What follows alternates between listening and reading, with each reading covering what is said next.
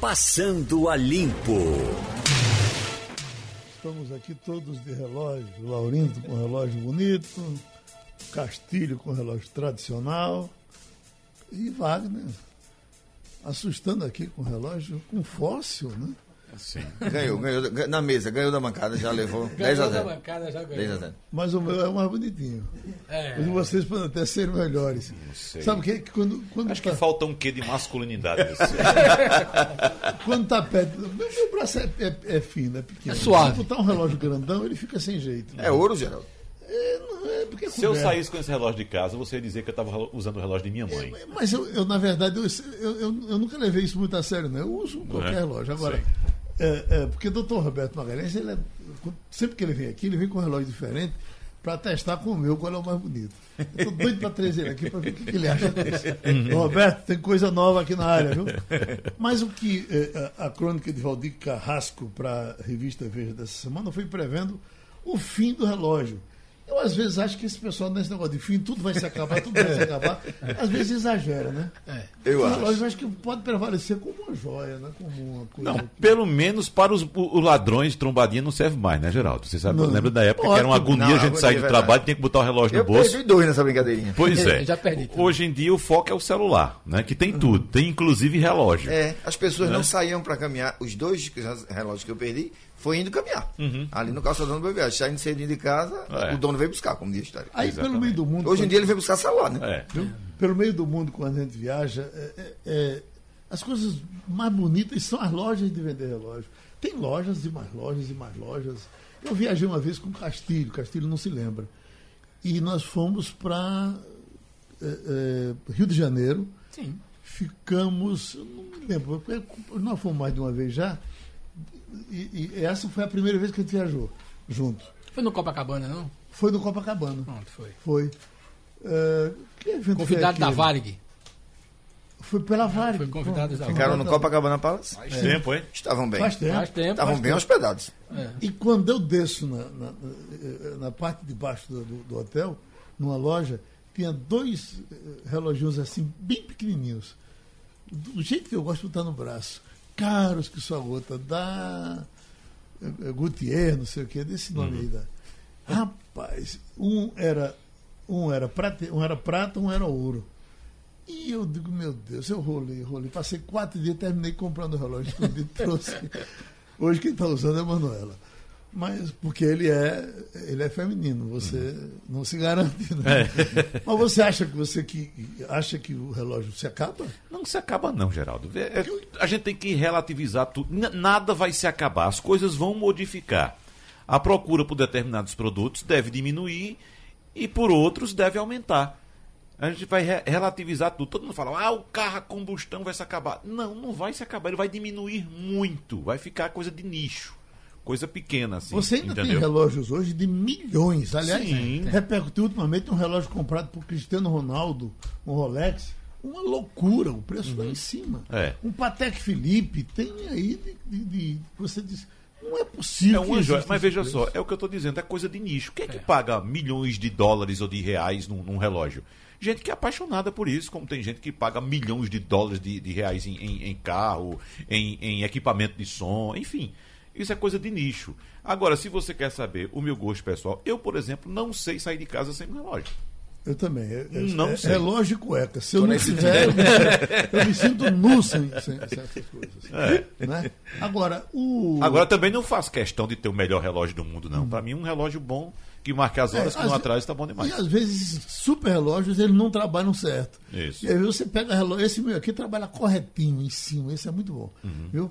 Mas olha, estava aqui Girindo Xavier, que é, é um tem conhecimentos aproximados ao de Silvio Meira com relação à tecnologia, é presidente da- do, do- sindicato do que cuida dessa área, dos vendedores de, de tecnologia, engenheiro, esteve aqui no começo da semana e, ele prevê, por exemplo, o fim do carro, pelo menos o fim das montadoras.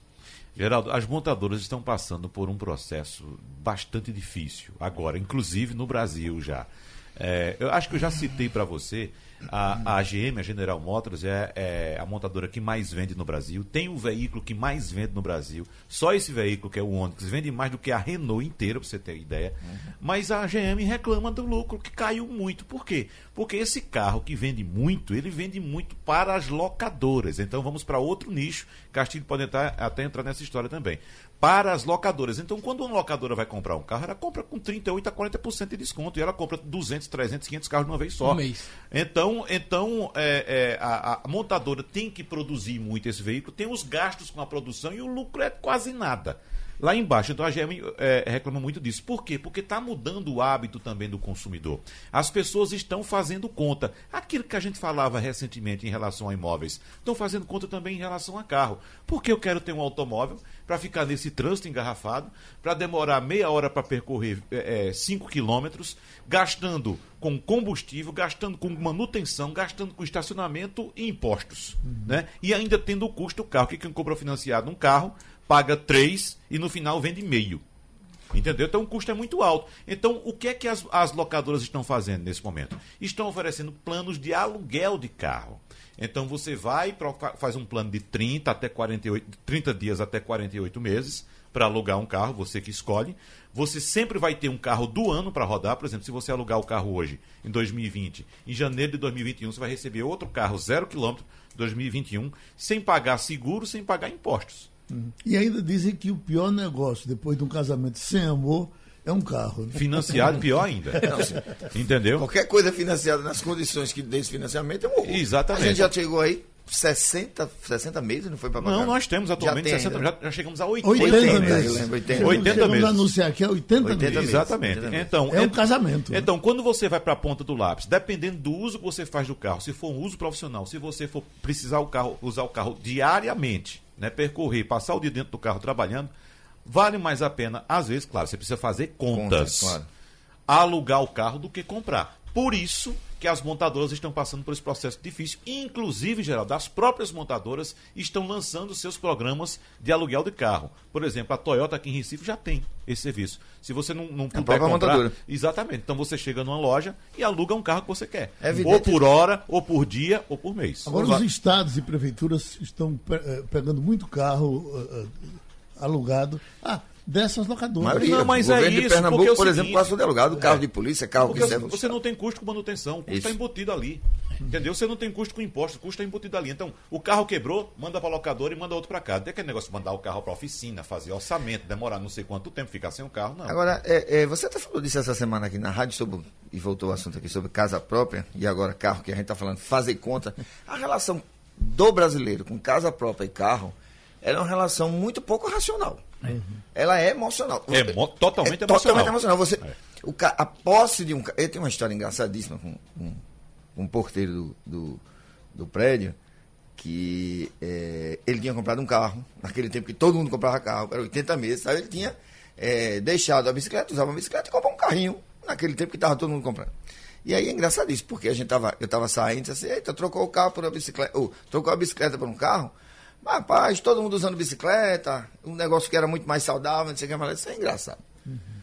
Quando todo mundo usava bicicleta, quando, quando, quando todo mundo usava é, é, Carro, é, carro, eu eu usava usava, bicicleta. Agora que eu pude, com- eu pude comprar meu carro, agora estão dizendo que eu tenho que usar bicicleta. Deixa eu usar meu carro, pô.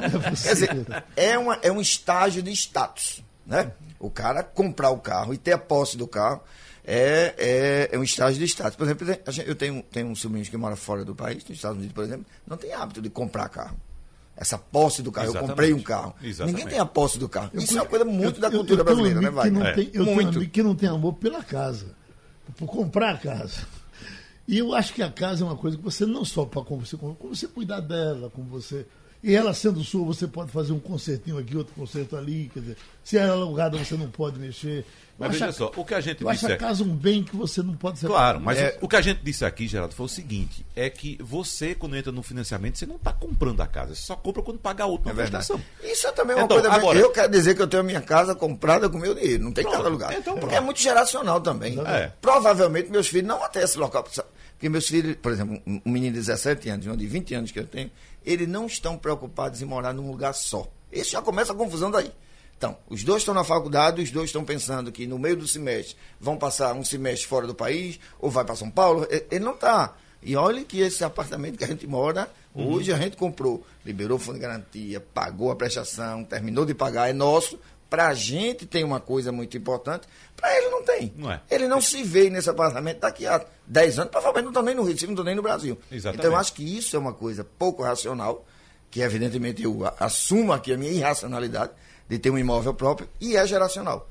Eu acho que é evidente que as futuras gerações não estarão mais ligadas a, a coisa muito mais, quanto mais um apartamento. Eu acho que essa coisa vai mudar muito. Uma coisa e que tende estou- a mudar muito. Uma coisa que está saindo do costume é aquela de você ter uma casa na praia, uma casa no campo Isso. e uma casa em casa. É outra coisa irracional Exatamente. É, totalmente. Essa o pessoal está chegando à conclusão de que não é negócio. Totalmente. Não vale a pena. Totalmente. Os custos que você tem numa casa na praia, os Nem custos que você tem numa casa no campo, é, você amarra, tudo aquilo. amarra o pode você, exatamente, e para você Nem ir fale. uma vez por mês e olhe lá. Nem e olhe fala. lá, né? Não, é, é bronca. Então, quando você. É, É aquela bronca. questão que a gente estava falando no começo. E Castilho vai entrar agora. Quando você faz as contas. Faça conta. Exatamente. A questão da geração que, que Laurindo eh, citou. O filho dele, novo, tem o quê? 19 anos? 17. Vai, 17 anos. vai fazer Aí, faculdade imagina, agora. Começa a trabalhar daqui a dois, três anos, aí, papai, vou, vou financiar uma casa para mim. O filho dele vai passar 30 anos no mesmo Não lugar. tem a menor chance. Não, tem a menor chance. Entendeu? E o cara Agora, com você tem... 17 anos, brincou, tá dormindo na casa do sogro. Pois é. E, se- e se der liberdade, aí sai enrolando na toalha. É, exatamente. Olha, eu primeiro. bom dia, Geraldo, Laurindo, Wagner, bom dia, ouvinte. Uma informação só para completar. Se você gosta de relógio, tem que entrar num site chamado Relógios e, e Relógios, que você tem de tudo lá. Tudo lá. Desde Daqueles, daquele eu sair daqui, eu vou tradicional, relógiosrelógio.com.br. E mostra o seguinte, que a indústria de relógio no mundo continua indo bem, obrigado.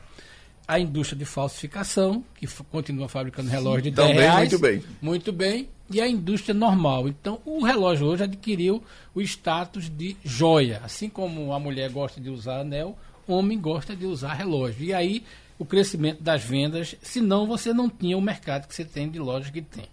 Agora, eu queria pegar eh, a palavra geracional que o Laurindo disse, que vale para o relógio. É uma questão geracional, embora à medida que os jovens vão envelhecendo, eles passam a querer ter um relógio, relógio acima de status. É, como na, aos 17 anos ele tem o tênis e quer ter o melhor tênis. Mas no caso do imóvel, sobre qualquer aspecto, comprar carro, imóvel e ter casa na praia ou numa zona do agreste é irracional do ponto de vista financeiro. Agora a gente tem que observar o seguinte: nós temos uma origem portuguesa de propriedade. Então, por exemplo, meu pai, a maior preocupação dele era morrer sem deixar uma casa para minha mãe. Comprou uma casa financiada em 96 prestações pela Caixa Econômica Federal e eu me lembro da alegria dele quando ele pagou a última prestação. Essa é uma questão. Eu também comprei casa pela Caixa, paguei também, usei um FGTS que tinha, liberei tudinho e cometi a estupidez de fazer, construir uma casa na praia. Foi muito bom até enquanto os filhos tinham, hoje os filhos tinham até 12, 13, 14, 15 anos. Depois dos 15 anos, nenhum deles quer ir. Nem para levar as namoradas. Certo? Então é o seguinte, então é uma bobagem você ter um negócio desse agora. Quer dizer que as pessoas não estão fazendo? Estão. É. É, a É questão cultural, né? é cultural. Então, por exemplo, é, é, a, a perspectiva de você deixar a esposa é, e seus filhos sem uma casa para morar assusta muita gente. E na medida que as pessoas vão envelhecendo, vão adquirindo os hábitos dos seus pais. Isso é uma coisa. Isso é o que faz o mercado imobiliário crescer, é, investimento, que é uma coisa muito bem. Agora, como é que os jovens estão tratando esse negócio da casa? Eles estão tratando como investimento. Então eles não estão querendo comprar mais uma casa, eles estão querendo comprar um, uma cota. Não é uma fundo casa para morar. para né? morar. Ele quer negócio. é uma casa é, é uma casa para você ter, por exemplo, fundo imobiliário que você compra cotas e de, de, de investimentos imobiliários de, de pessoas que pegam sua casa para alugar. Agora, também tem uma coisa, esse negócio da, da origem portuguesa brasileira é que está fazendo a festa em Portugal. Né? A classe média brasileira, por conta dessa história de querer, é, é, de querer ser proprietária, é quem mais investiu no mercado imobiliário de Portugal. Então, o que tem de brasileiro comprando, que é para chegar e dizer entre os seus assim: eu tenho uma casa em Portugal. Quem é muito rico pode comprar lá, porque o cara tem uma casa boa no Recife, tem uma casa em vários cantos. Agora, tem muita gente de classe média que está comprando lá, né? E vai passar nove meses, nove meses, é, é, é, ou seis meses vazia, porque o cara não tem esse fluxo lá, mas ele quer comprar. Da mesma forma que fala dos Estados Unidos. Só que os americanos são mais espertos. Os americanos compram e vendem para você com a opção de locação. Então tem muito brasileiro que. É, e é diferente. Enquanto você compra em Portugal, para dizer que tem uma casa em Portugal, e isso a classe média brasileira está fazendo muito, é muito grande investimento, quase 2 bilhões de euros no ano passado. Os americanos fazem esse mesmo movimento, só o seguinte: não compra uma casa para você deixar ela fechada, não. Compra uma casa grande né, que você bota no condomínio de locação. Principalmente em Miami. Principalmente na, é, na região de Miami, Orlando. Então, Orlando, é, é, Orlando é, é, exatamente. Mas tem amigo meu E aí, quando você quer, eventualmente, você diz ao seu administrador lá, eu vou sair 15 dias. É isso que faz. Tem muita casa para alugar por temporada. No caso do Muito. carro, é geracional mesmo. Os jovens hoje que estão é, fazendo conta, né? E essa a, a, a, a questão da informática, ensina o jovem a fazer conta. Isso não faz sentido você ter carro. Por quê? Primeiro porque é, a menos que você goste de dirigir, né? E aí preciso muito. E isso não acontece no Recife, você não dirige, você fica sentado dentro você do carro. Você fica sentado dentro do carro, você precisa usar os, os transportes alternativos. Agora, Laurindo chamou a atenção para essa coisa do filho, que é. com 17, 18 anos ele se afasta da gente. O interessante, sabe o que é?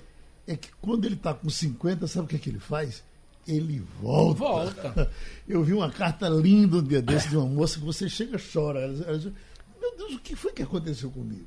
Eu estava com 20 anos, eu queria ficar distante do meu pai, da minha mãe, ia fazer as coisas.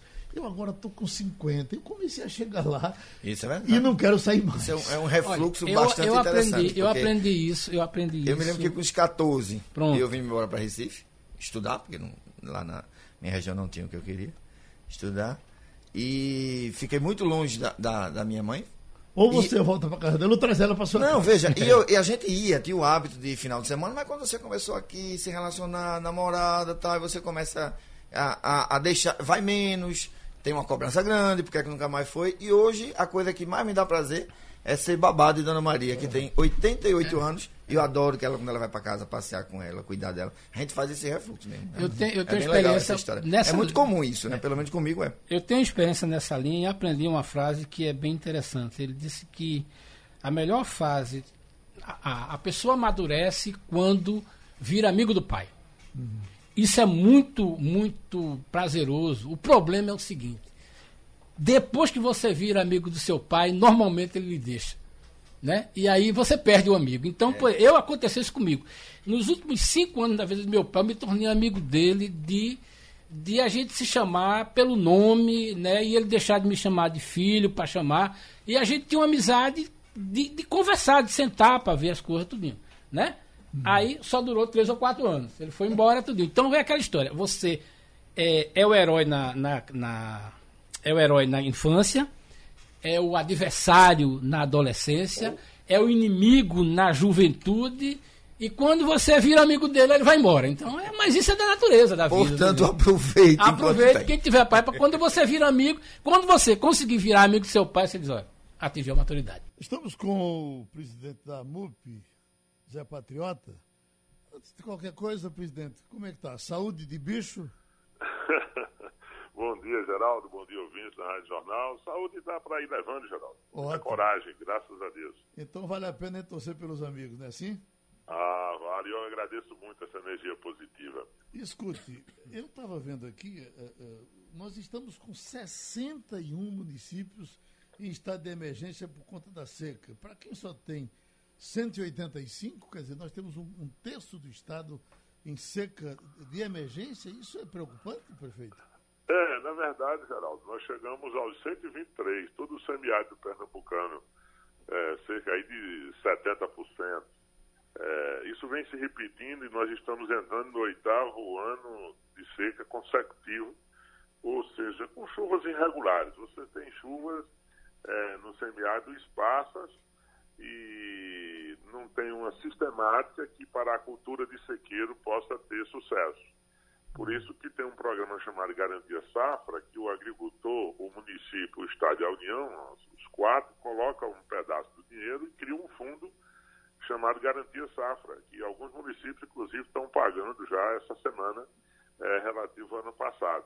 Uhum. É, o Pajeú, por exemplo, este ano passado, teve uma concentração de chuvas, sobretudo de janeiro a março. Né? Houve é, colheitas também esparsas, né? em alguns, localizadas, pode-se assim dizer. Mas quando você chega no Agreste, a situação agrava. Né? Você sabe que o desmatamento no Agreste foi generalizado, há uma cultura muito grande da criação de gado, o capim tomou conta, houve um desequilíbrio, o Agreste, que sempre, historicamente, tinha mais chuvas, hoje tem muito menos e com muito menos capacidade de armazenamento de água. Né? A situação do Agreste é mais complicada, inclusive para poços profundos. Né? É um solo que a gente chama é, é um solo cristalino, muita pedra, e quando tem água, água muito salobra. Isso é predominante na maior parte do agreste pernambucano, que vem sofrendo mais com seca do que sertanejo. Uhum. O sertão está. Tá, é, desses municípios, quantos mais ou menos tem no sertão, prefeito? O sertão são 45 municípios. Não, desses 61 agora não. Uhum. Eu não. Eu não posso dizer com toda precisão. Ao todo, o sertão são 45 municípios. Então, é, tem, porque assim, todo semiárido, no, no final das contas, está em estado de emergência. Quem não decretou, está decretando para renovar o decreto. Agora sai em grupos, porque, como acontece, o município está numa comissão de defesa civil, baixa um decreto, o prefeito, de estado de emergência, manda esse processo para o Estado, a Codecipa homologa e publica. Pouco saiu agora esse grupo de 61. Certo. Mas os 123 fecha já já. Quem não decretou está decretando, já está em processo de reconhecimento. Por sua vez, o Estado manda para o Ministério eh, da Integração Regional, que vai publicar um decreto também reconhecendo e homologando eh, esse estado de emergência. Nós temos falado muito aqui em recursos hídricos. Isso. Inclusive o, está, o governo federal dizendo que vai investir nisso. Já dá para notar alguma coisa? Está vindo alguma coisa nesse sentido? Não, tá. Essa obra do. Uh, aqui no Sertão nós temos várias adutoras já, né? Inclusive a do Pajeú tem avançado bastante, já vai entrar agora para Paraíba, parte da Paraíba, né? Aqui pelo Pajeú. E claro que tem sempre complemento de obras, são obras complexas de adutora. Nós já temos a do Pajeú em funcionamento, temos agora um, uma adutora que saiu de Sertânia, do canal, passando por Afogados e reforçando lá por alto, para o Alto Pajeú. É, a adutora do Agreste é um mega projeto, né, que ainda é idealizado ainda por Eduardo Campos. Vários governos vêm sucedendo e todos eles vêm liberando algum recurso para essa adutora, que é a, a salvação do Agreste pernambucano, posso assim dizer. Né, já tem municípios sendo atendidos, inclusive, pela, por essa adutora, porque ao passo que ela vai, as obras vão avançando, vão fazendo as ligações. Uhum. Então, a, a, bancada pernambucana tem aportado recursos, todos os presidentes, todos os ministros, todos os governos estaduais que têm contrapartidas.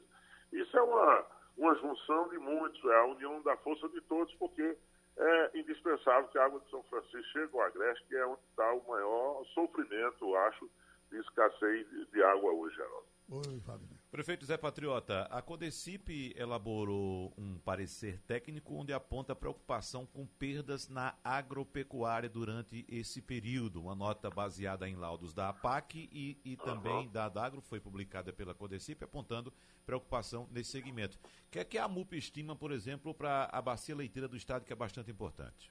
É uma crise muito grande, amigo, porque o agreste meridional é onde nós temos a principal bacia leiteira e também lá no Araripe a gente tem cinco municípios com uma produção razoável. Mas o Agreste, na região de Garanhuns, é atingido drasticamente. Nós chegamos a perder, inclusive, 50% do rebanho. Então, isso é muito grave. Além da evolução tecnológica na competição do leite na bacia leiteira, né, com o Sul, com o Mercosul, de uma maneira geral, as inovações tecnológicas. E mais a falta de chuvas, isso arrebenta, né? Mais gente que sai do campo para ir para a cidade, é, menos emprego que se gera no campo. A, a, a, nos afeta muito, muito. E o pior, não tem água para fazer irrigação. Né? Porque o produtor, ele busca se virar. Mas se tiver um anozinho bom de inverno, uma chuvinha, é, também se recupera rápido também, porque a turma tem capacidade de reagir. Ainda bem que o Banco do Nordeste tem dado um, tem dado um suporte constante, é um banco estratégico para a agropecuária pernambucana, por que não dizer para o Nordeste. Presidente, muito obrigado. A qualquer momento a gente se encontra para falar de coisa boa, tá certo? Com certeza, Geraldo. Um abraço para você e toda a equipe que está aí nos estúdios e aos ouvintes da Rádio Jornal. Ok, ouvimos o presidente da MUP, José Patriota. Castilho, começando contigo, está aqui essa manchete. BNDES paga 48 milhões para abrir caixa preta do banco, mas não encontra irregularidade. Eu já acho muito que num balanço desse se gasta 48 milhões. Acho que a notícia é essa. É, o que a gente observou. Se adiciona ao que já estava roubado lá e ninguém achou, né? É. Olha, tem uma coisa que, que a gente vem observando muito nesse noticiário do BNDES, até já li muito sobre isso, e me deu o trabalho de abrir o site do BNDES para ler o diabo dos contratos que os caras estavam fazendo. Veja bem, se tem uma irregularidade técnica, não sei, mas a decisão política foi o seguinte: olha, o dinheiro é para emprestar isso aí. Uhum. A gente fala muito dessa história da Caixa Preta, mas veja bem, eu acho que o maior escândalo foi quando o governo disse assim: eu vou pegar dinheiro do contribuinte, vou tomar dinheiro emprestado no mercado financeiro, botar no BNDES para emprestar a juro baixo. Esse talvez aí seja a, maior, a, gran, a grande, a grande, como é que chama, o grande desvio. Foi 500 bilhões de reais que foi tomado lá no mercado. foi tudo legal, né? Tomando Porque taxazinha. Saiu legalmente. Legalmente do nosso bolso, o cara tomando a 12 para emprestar a 4 e a 5. Essa é uma questão. No caso dos contratos aí, virou uma quimera do governo Bolsonaro. Ele botou esse discurso aí tudinho, só que é o seguinte, né? Quando ele começou. Trocou de presidente até. Trocou de presidente. Quando ele, só que antes disso, uhum. já no governo, no governo Michel Temer, o BNDES tomou alguns cuidados e, e veja bem o que? De abrir as informações. Né? Não tem mais aquela história de sigilo bancário. Basicamente dos contratos internacionais. Porque o que Bolsonaro queria, e a, a equipe Bolsonaro achava o seguinte, que havia um direcionamento, uma, uma, irregularidade no financiamento dos contratos internacionais. Eu não vi nenhuma, nenhuma uma, é, é, agressão aí, ou pelo menos é, é contestação do governo em relação aos contratos. Tá? Tem muita crítica aos contratos nacionais, mas o foco era internacional. E já não tinha muita coisa. Agora, o que chamou a atenção é o seguinte, é que essa auditoria daí não foi contratada pelo governo Bolsonaro. Uhum. O relatório que foi entregue agora. Só que a consultoria trabalhou, trabalhou, trabalhou e produziu um relatório de oito páginas. Uhum. Quando você divide 48 por 8, significa que cada páginazinha o contribuinte brasileiro, aliás, o acionista do BNDES, que é o governo, pagou 6 milhões de reais para escrever uma página. É muito caro. E outra coisa, agora, esse negócio deixa um certo constrangimento no governo, que o governo queria achar alguma coisa uhum. e não achou.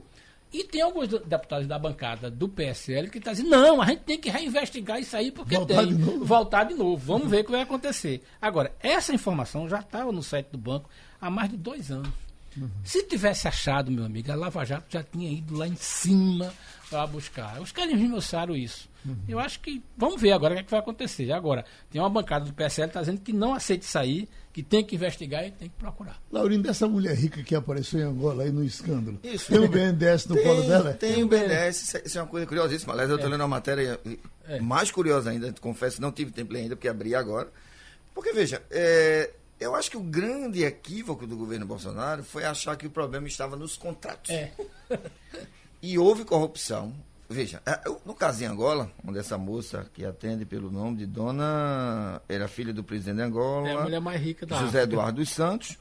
Ela é tida e a vida como uma das mulheres mais ricas da África.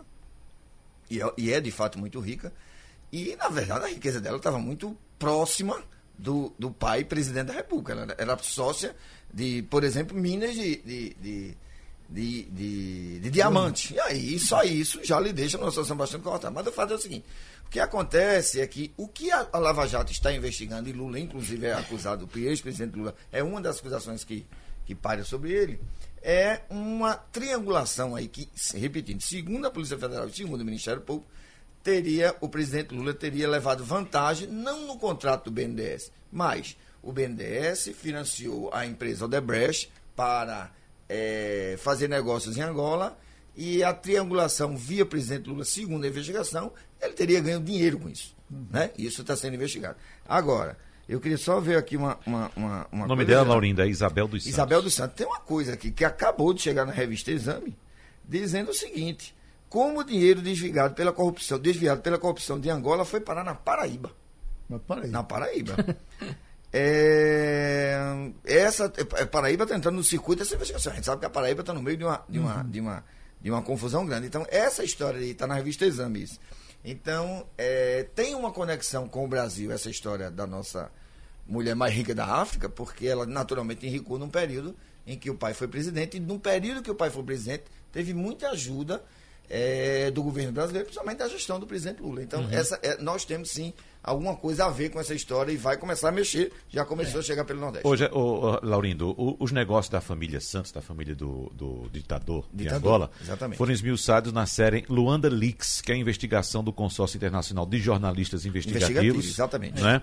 E essa apuração reúne 120 profissionais de 36 veículos de 20 países que investigaram negócios da empresária Isabel dos Santos e teve como base mais de 715 mil registros financeiros e comerciais confidenciais e entrevistas. Aqui no Brasil participam desse consórcio, Laurindo, o site Poder 360, a agência pública e a revista Piauí. Exatamente. Uma coisa para esclarecer aqui, o que é que tem a conexão Angola-Paraíba? Segundo a revista Exame, eles jogaram muito dinheiro, o grupo Santos, né, o grupo do presidente eh, que a filha comanda, o grupo empresarial, na compra do hotel, o, o tradicionalíssimo Solar Tambaú.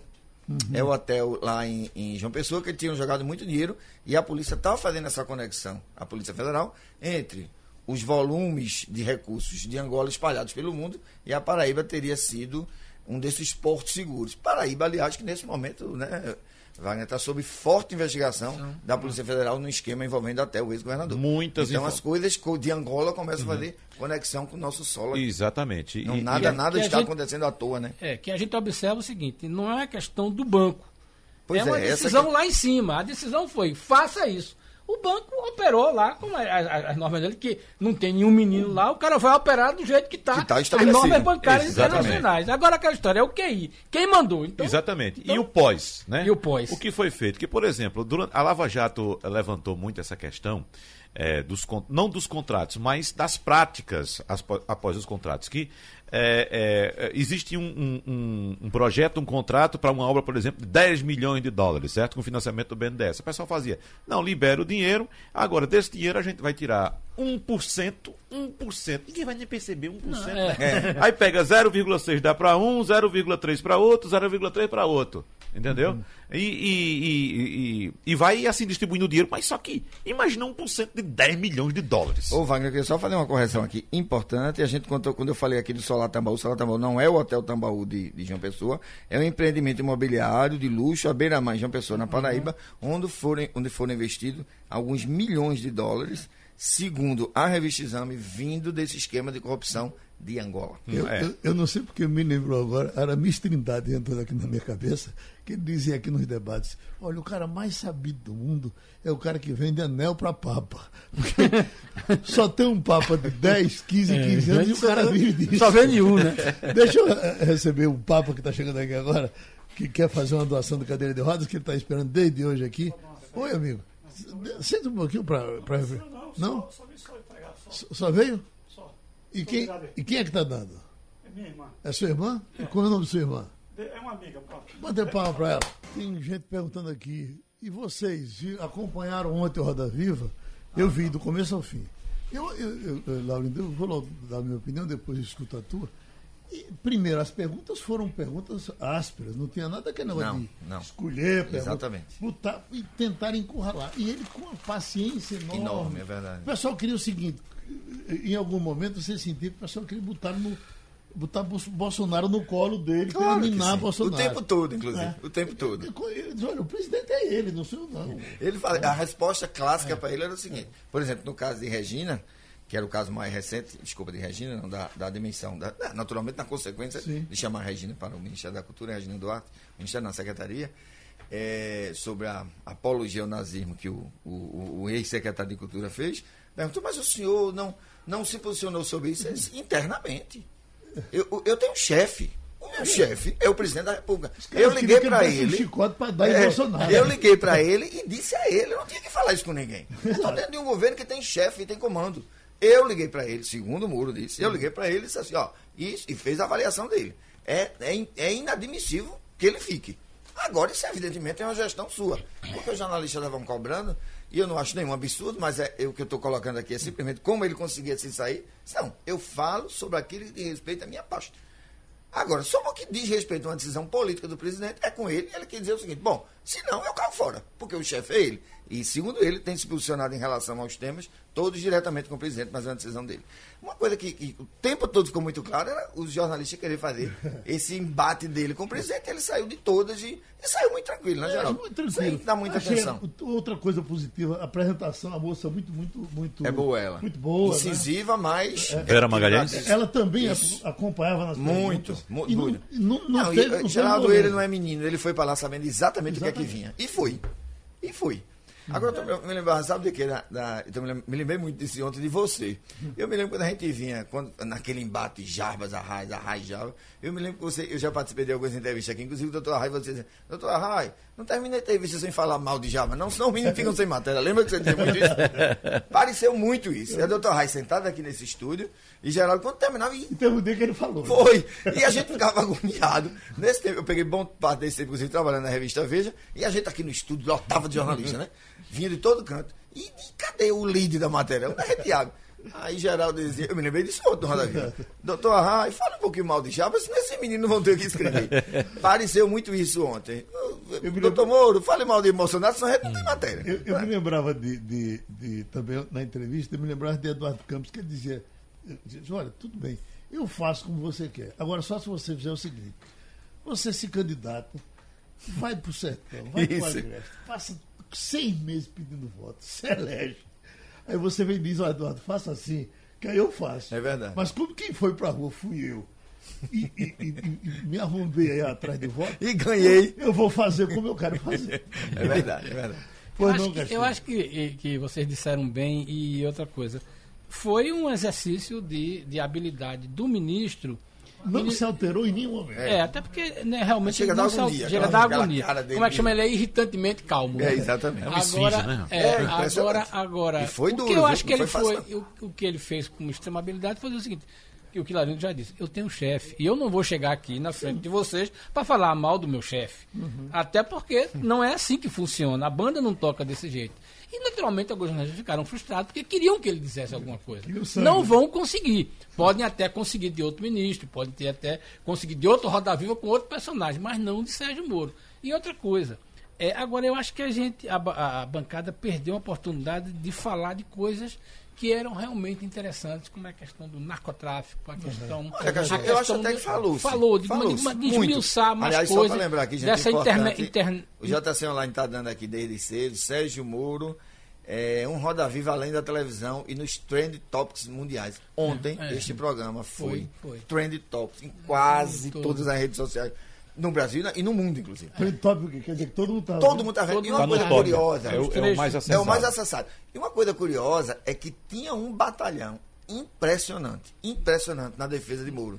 Ele ainda é uma figura realmente que deve preocupar muito É, é. Lula e Bolsonaro. É Porque um ele, ele realmente, esse aliás, tem uma, uma, uma, uma- o- o- um- grupos parecia é, contra ele é, é, também muito forte, claro, muito forte.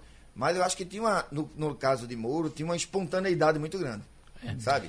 Muito grande, muito forte. Eu fiquei muito impressionado. É. Ele não é é- à toa. ele é que ele é o certamente- presidente, que ele é o ministro, é, é muito mais popular do que o presidente. Não, a- as pesquisas mostram isso. isso, Ele e tem uma ontem- aceitação maior do que o Ontem, presidente da Wagner, na rede social você percebia claramente isso.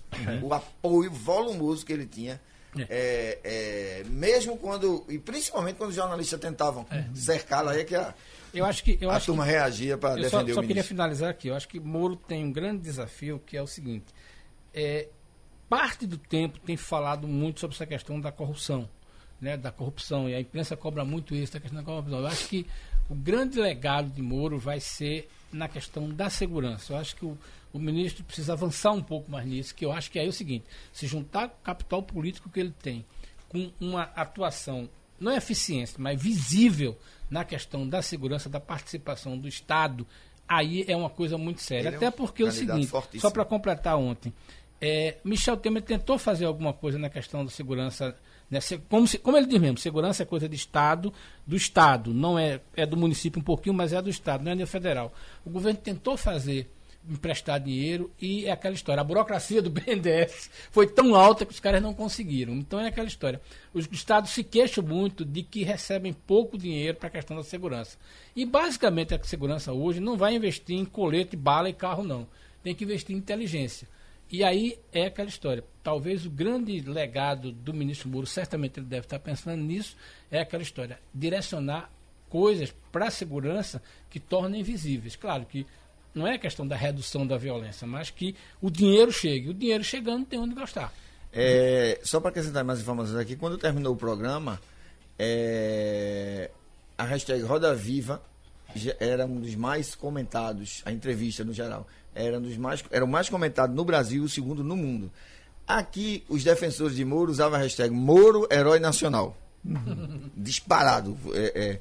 E os que contra Moro é, a hasht- usavam a hashtag Roda Moro. Ô, ô, ô, ô, Laurindo, isso aí acho que deve ter acendido, ou já acendeu há algum tempo, uma luz amarela, ou bem próxima da vermelha, no comando petista, né? Porque, apesar de toda a campanha É. que o próprio PT faz contra Moro, os Não, não discursos dos conseguem, PT não não, conseguem. conseguem derrubar a popularidade consegue. Ele dele. tem, um, ele tem uma, uma Blindagem. Uma blindagem, uma auto-blindagem que é uma coisa impressionante. Uma reclamação aqui de Gilberto. Ele diz: nesse momento, na PE15, eh, entre a PE15 e a H no Magalhães, tudo parado. Motivo: estão, nesse momento, fazendo um trabalho da Secretaria de Obras de recapeamento. Como é que se faz nesse horário? É o que ele está dizendo. É uma hora boa. É uma hora boa. Deixa eu começar. É porque o pessoal passa e vê, né? Vê essa coisa do desemprego como dói. Tá aqui, ó.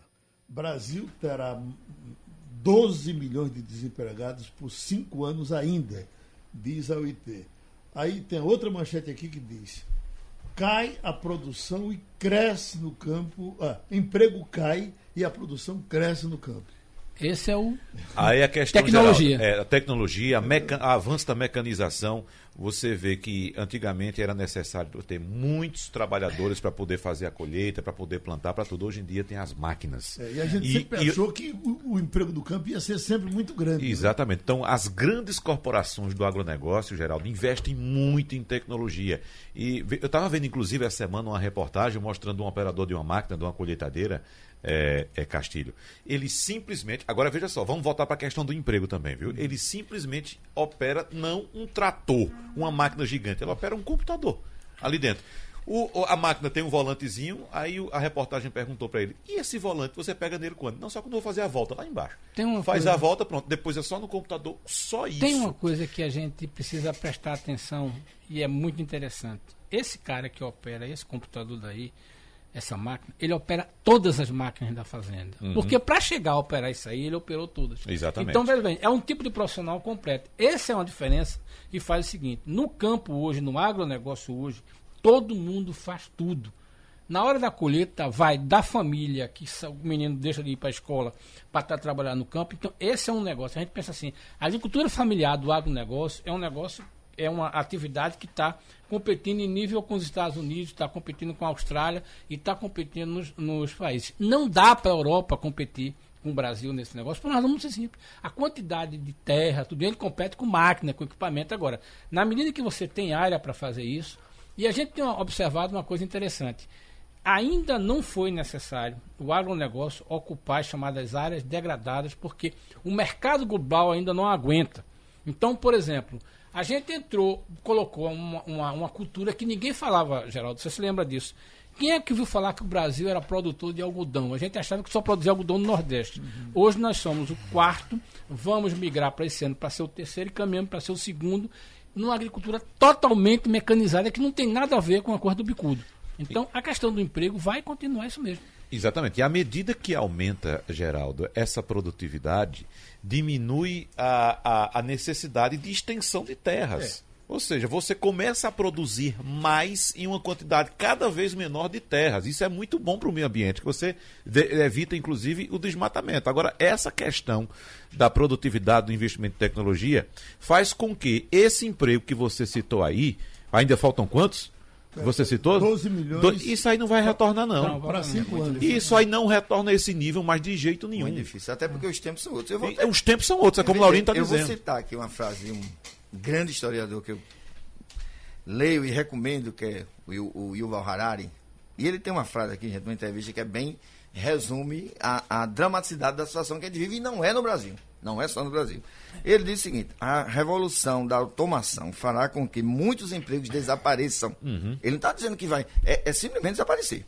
A questão é, essa que é a questão que ele coloca, se poderemos sustentar as vidas das pessoas, do seu desenvolvimento espiritual e emocional sem esses empregos. Mas empregos, talvez a maioria do que temos hoje, não merece ser sequer repensados, porque simplesmente eles vão acabar. Então, o drama é saber, e aí? O que é que a gente faz com essas pessoas, com esses 12 milhões? Digamos aí, Wagner, que na pior, na melhor das hipóteses, no mundo bem ideal, metade desse conseguisse, desses 12, conseguisse voltar ao mercado de trabalho. E o que, é que a gente vai fazer com os outros 6 milhões? Esse é um grande desafio, mas é desafio. Esse desafio está posto, não é uma questão de Estado, está posto principalmente para os sistemas democráticos, capitalistas e liberais. É, nós estamos voltando, nós estamos indo para o final do programa e, e eu preciso voltar um pouquinho para o começo, quando a gente disse aquelas questões culturais Exatamente. que não mudaram. Exatamente. Então, por exemplo, existe uma questão cultural na educação no Brasil do indivíduo a come- se formar numa área e permanecer a vida todinha. Nos países desenvolvidos, Esqueça. o cara se forma numa área, daqui a pouco tá ruim, ele vai estudar, vai se formar em outra e vai e vai mudando de acordo com o mercado é, de trabalho. é importante, ser- na- nos países desenvolvidos, porque o clássico da Universidade Americana é você entrar num curso, por exemplo, de jornalismo, e estudar várias coisas e sair de lá até com diploma de jornalista, mas não é para ser jornalista. Para ser outra É coisa. para ser outra coisa. É. Isso já é uma cultura que vem da universidade. Aqui, ele é tão amarrado, o sistema de cadeiras das universidades públicas e privadas, ele é tão amarrado, que você começa amarrado do começo ao fim. É, e estamos falando das pessoas com qualificação. Isso. E o problema maior são aquelas pessoas que não, Não têm tem qualificação, qualificação. que até recentemente ficou pra trás. o Porto Digital É abriu, acho que foi difícil. 100 vagas A aqui para é engenheiro de dramática. 3 software. mil vagas. 3 É. mil vagas, não foi? Sim. 3 mil vagas e não ocupou. Por quê? Porque nós não temos os jovens qualificados para ocupar essas vagas. Então a questão não é de emprego no Brasil, é de falta de qualificação em consonância com a atual realidade. É difícil. É duro, é duro, é duro, mas enfim, é o e que a temos. questão, e a questão E não é um problema do. Brasil, é bom Por que se diga, não é um problema do Brasil. Uma coisa que alguns técnicos do governo falam com muita propriedade, que eu acho que é bem interessante, é o seguinte, olha, a gente precisa salvar, não são os 12 desempregados não, nós precisamos manter atualizado, é os 24 que a gente tem empregado. Então, o, o dinheiro que o governo tem e o governo precisa, vai treinar a gente, só, primeiro a gente tem que manter o cara reciclado para o cara se manter na empresa, porque senão a gente não der a chance do cara que está na empresa se reciclar, esse cara vai ser ocupado por outra coisa. Então, esse é um debate interessante. E o governo tenta fazer essa coisa. Como é que vai fazer? Porque aí você vai ter que buscar o sistema, talvez o sistema S, que seria uma, uma, uma coisa bem interessante, mas acontece que o sistema S já está cheio de jovens. Veja que desafio. Você tem que pegar um cara que está na empresa, retreinar o cara, mas a estrutura está lá para feita para treinar o jovem e tudo. Essa é uma discussão que o setor econômico trabalha muito hoje. Outra informação boa aqui, olha. O Brasil voltou a ser o quarto país a mais atrair investimentos diretos estrangeiros já em 2019. Isso. Doutor Fernando Castilho falou sobre esse assunto ontem no Balanço É de Notícias, verdade. né, O ambiente Castilho? de negócio com a política econômica da facu, como é o nome? a faculdade do ministro? Da, de Washington, né? Não, é o Chicago. né? Chicago. Chicago. A, a- a turma de Chicago que o ministro montou. Aliás, só para citar, por exemplo, uma notícia também importante, eh, Geraldo, e, e impressionante, o Banco do Nordeste é tido por um- uma, uma- uma agência de, de análise internacional, Banco do Nordeste do Brasil, o tradicional Banco do Nordeste do Brasil, como uh, eh, foi eleito o melhor banco brasileiro na categoria de eficiência operacional. Isso é a turma de Chicago. Essa turma de Chicago é danada, dá trabalho. Né? Olha, Dá trabalho. Eu pensava que esse negócio já tinha caído em desuso, não ia usa- usar mais. De a princípio, Bolsonaro andou falando mal disso, mas vai voltar. Está aqui, placas obrigatórias a partir do dia 31, a placa do Mercosul. A placa do Mercosul. Exatamente. Todos os estados têm que usar agora. Alguns estavam utilizando já, estados como Rio de Janeiro, Rio Grande do Sul, ah, acho que Minas Gerais também já estavam Acho que aqui no utilizando. Nordeste, não sei Mas se. Pernambuco ia começar Mas eu só parou. vou mudar quando a placa do carro for mudar mesmo, qu- quando, no, no Não, os- emplacamento é oficial. opcional. Para você que tem um carro já emplacado, é opcional. Agora, quando você for comprar outro carro, Um carro novo sai. um carro novo, Obrigatoriamente. aí o carro novo já vai estar emplacado com essa placa nova, certo? Se você também for, for comprar um carro usado, o carro for transferido para o seu nome, esse carro também vai ter a placa nova. Agora, se você que tem o seu carro com a placa antiga quiser mudar, você pode também. Procura o Detran e você muda. Eu acho que do ponto de Mas vista. é opcional. Do Não, não é vista- obrigatório ninguém trocar Como eu agora. não quero. O ministro falou isso da, chama-se. E se eu quiser, pago quanto? E, é, eu acho que. Não é muito eu caro, Não tenho não, né? certeza, não tenho certeza do valor. O ministro tocou nesse assunto ontem, não nesse especificamente, mas a automação e a interligação da inteligência do Brasil com a América Latina primeiro e depois com o mundo todo.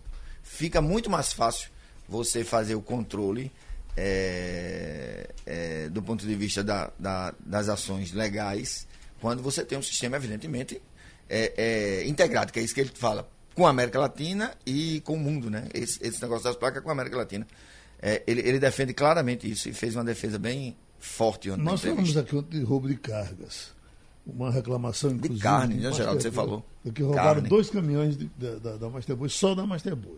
Aqui te- tem uma manchete: roubo de cargas recuou 35% em 2019. É do, no país todo, Uhum. nas estradas federais. Aí eles mostram eh, Minas Gerais, 459 em 2019, também tem, tem estrada demais, né? Rio de Janeiro, 160, Paraná, 135, Goiás, 80, São Paulo, 80, Bahia, 70, Pernambuco, 69. Eu não estou entendendo o que quer dizer esse número. Esse número é o quê? É o número de, de, de ações, não? Foram de assalto, de assalto- de assalto ou de redução? registrado. Né? Porque está falando de redução, né? É, é, por estado. E a quantidade de. É, É roubo de carga por roubo de estado. carga por O ano estado. Por estado. É, É, Pernambuco por teve estado. 69. Teve 69.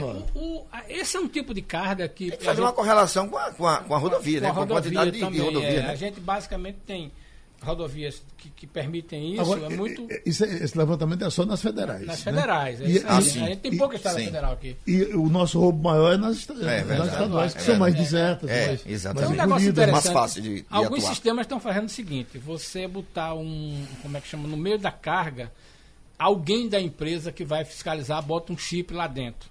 E é um negócio tão sério que nem o motorista nem o operador está sabendo, né? Que é o seguinte: quando você pega aquilo ali, você tem como rastrear aquele negócio. Mas, veja bem, a tecnologia é que vai salvar isso. Como a tecnologia salvou na questão do banco. Essa semana a gente estava debatendo aqui e eu vi o seguinte, por que, é que o roubo de banco diminuiu? Primeiro, porque tem pouco banco no interior. Mas tem uma acabaram coisa, Acabou o bancos. banco. Isso é- Isso é o mercado da bandidagem. Da Então, bandidagem. Por que, por que É. os bandidos começaram a roubar os caminhões de carne É, também? Porque, porque a carne disparou é, de é, preço. migrou o negócio. É, migrou o E negócio. né? E a é carne subiu também de preço. É, como diz o, o especialista, diz o seguinte, o crime é um negócio, a polícia é o risco. Mas tem um negócio interessante. A Febraban começou a adotar em todos os sistemas bancários aquela história da tinta. Quando você explode aquilo ali, ah, o dinheiro mela todinho. E aí é muito ruim para o negócio. Então, veja bem, os caras investiram muito dinheiro. Quando você fazia no interior, o dinheiro estava todo melado, que fica aquela tinta vermelha. Aquilo ali foi responsável por mais de 40% da, da restrição, porque o cara sabia que estava lá, até porque ninguém faz assalto sem ter muito bem informado, né? Então, os caras sabiam que a máquina estava com a máquina, Nós com a tinta. fazer um debate aqui, É. Essa máquina. Eu e Wagner é. Ficamos até amigos do, do, do, do cara da Áustria, da, É. da Áustria, da Austrália? É, Paulo, é da, da, da Bélgica. Da Bélgica. É, Paulo Coelho Vieira. Pelo, pelo serviço dele, o dinheiro pegava fogo. Pronto, Exatamente. tem outro, né? Mas Não, ele, ele, ele patenteou esse sistema na Bélgica, foi patenteado na Bélgica. A isso. Bélgica, a Bélgica usa isso. a Bélgica usa isso, tinha muitos problemas. tinta, né? É. É. É. é Mas o dele é o seguinte, o dele é o que o da seguinte. tinta já tinha encontrado um jeito de apagar. De apagar a tinta. O dele é mais ou menos assim. Me perdoe, Paulo, se eu tiver equivocado ou se não tiver preciso. Mas é, é assim: o, o, o, o dinheiro sai do banco num malote. Esse malote vai com um dispositivo É. ligado a um sistema eletrônico em que o malote tem o, o caminho a percorrer, um, tipo um GPS, com horário de saída e horário de chegada. Se por acaso ele muda de rota, o malote simplesmente explode. Explode e pronto, acabou o dinheiro, não tem nada. Entendeu? Então ele tem que sair tal hora e chegar tal hora em determinado lugar por tal roteiro. E tem Me que chegar. parece no mínimo razoável. E só abre lá. E só abre lá quando chegar lá. O dispositivo só autoriza a abertura do malote quando chegar no destino. Então, se houver um, um desvio de rota, não precisa nem chegar em outro lugar. No caminho mesmo ele estoura e pronto. Quer dizer que acabou. o cara vai ter esse trabalho todinho para roubar e o dinheiro vai ser queimado. vai, vai ser queimado. Então, acabou com esse problema na Bélgica. Pra mim Aqui tá resolvido. não há interesse em resolver esse O problema. valor, que nos, o valor nos dá mais uma informação agora para terminar o, o Passando a Limpo. China importará um Brasil de carne de porco em 2020. Se tiver, né? Toda a carne de porco que, que se produzir, a China levará. Vê esse Se negócio tiver. bom. É. É. Não quer criar um porquinho lá em aldeia, não? Não houve um tempo que a gente tinha um certo Eu preconceito. deixasse pelo menos um pedacinho para mim. Houve um tempo que a gente tinha um é certo preconceito com exportação, porque o cara tá levando nossa comida, não sei o quê. Mas vamos produzir para esse povo comer, né? Olha, Porco neles. Vamos trabalhar. Olha, esse deles. negócio é um negócio tão sério que o pessoal de São Bento do Una quer começar a fazer porco. Ou seja, pegar a cama da. da- já já, tá Já estão produzindo começando a fazer. Petrolina já tem um. um- um- que é você pegar a cama do, do, do- da, da galinha, né? Que chama cama, que é o cocô da galinha, e transformar, reprocessar ele e fazer alimentação para porco. Ô, Geraldo, em Que relação, aquilo é milho, né? Em Na verdade relação é ao preço da placa, eu não encontrei aqui o preço da placa de Pernambuco, mas Rio de Janeiro e São Paulo, a placa ficou em torno de 220 reais. A nossa vai ser 230. Terminou passando a limpo. Passando a Limpo.